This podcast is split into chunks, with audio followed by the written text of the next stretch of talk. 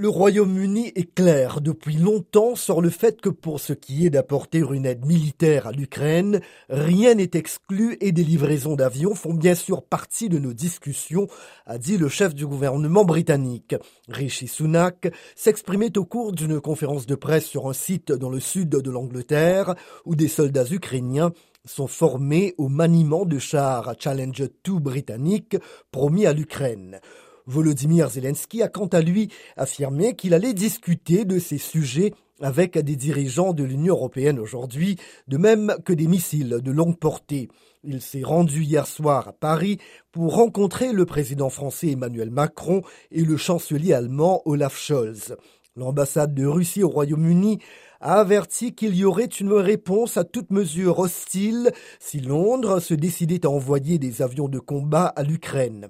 Moscou a brandi la menace d'une moisson sanglante avec des conséquences militaires et politiques pour le continent européen et le monde entier.